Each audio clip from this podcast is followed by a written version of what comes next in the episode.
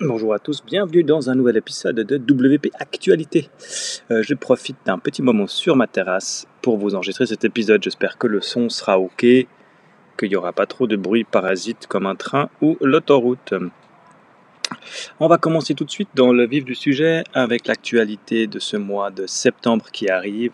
C'est le World Camp à Zurich. Si vous êtes suisse, euh, ne loupez pas le 14 septembre à Zurich, World Camp. Euh, comme d'habitude, euh, les tickets sont à des prix raisonnables, hein, toujours WordPress. Donc on parle de 25 francs le ticket d'entrée pour la journée, plein de conférences, plein de de différents euh, trucs. Il y aura beaucoup d'anglais, je pense, un peu d'allemand. Donc, euh, je maîtrise pas du tout l'allemand, donc moi je vais venir que pour les talks en anglais, mais c'est surtout pour un peu réseauter, rencontrer des gens. Donc, si vous êtes à Zurich pendant les WordPress Zurich, n'hésitez pas à venir me dire bonjour, ça me fera plaisir.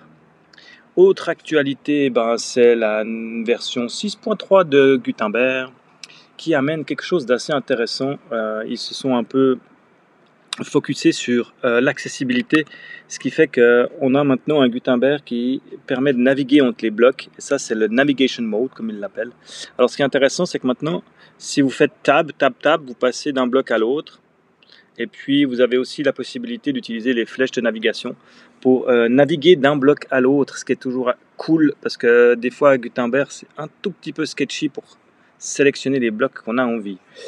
Et puis après, vous faites Enter et puis vous rentrez dans le bloc. C'est assez intéressant sur le, système. Je ne l'ai pas testé encore euh, de fond en comble, mais ça me plaît bien. Euh, autre actualité, euh, nos amis de chez NinjaForm ont racheté le plugin Caldera Form. Alors on ne sait pas ce que ça va donner.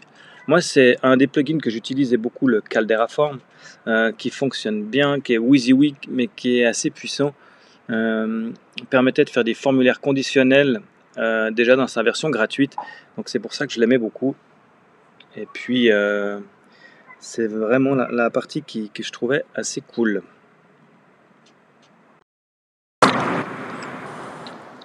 Dans la série des gens qui rachètent des choses, il y a Automatique aussi qui se lâche un peu ses jours. Donc ils ont racheté, bah, comme vous l'avez certainement entendu, Tumblr. Donc le rachat de Tumblr par automatique, c'est ce que c'est, on verra ce que ça ramène. Euh, ce qui m'a fait marrer, moi, c'est que tout ce que j'ai vu, c'est des gens qui demandaient le, retour du porno. C'était genre please, please, please. Voilà. Donc je crois que tant que Tumblr remettra pas du porno, eh ben euh, ils vont rester euh, un peu mal. Mais c'est pas mon trip, donc voilà, voilà. Et puis Automatique a racheté par contre aussi un truc qui s'appelle 0BS CRM. Euh, c'est un plugin qui permet en fait de faire euh, un CRM avec WordPress à voir l'utilité. Et puis euh, ils annoncent qu'ils vont en fait l'utiliser pour faire alors la rumeur voudrait qu'ils en fassent un Jetpack CRM avec ce plugin pour pouvoir ben, je pense pour pouvoir le rendre le rendre un peu corporate et puis avoir un CRM intégré à, Jetpack.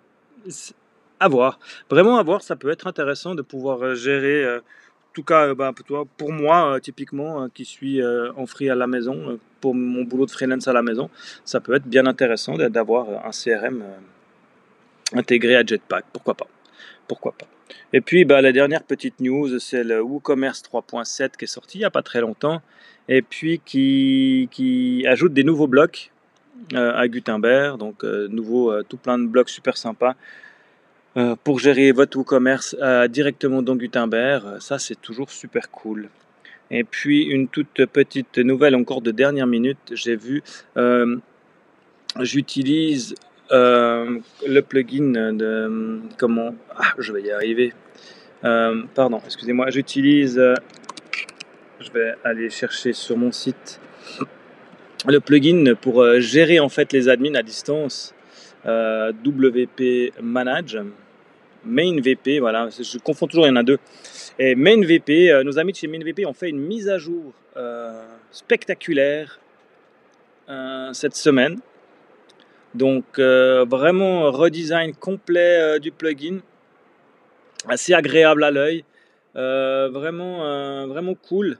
Euh, je vais voir à l'usure si ça marche, hmm, enfin si ça me pose pas de problème, mais je le trouve en tout cas vraiment sympa, accessible, agréable.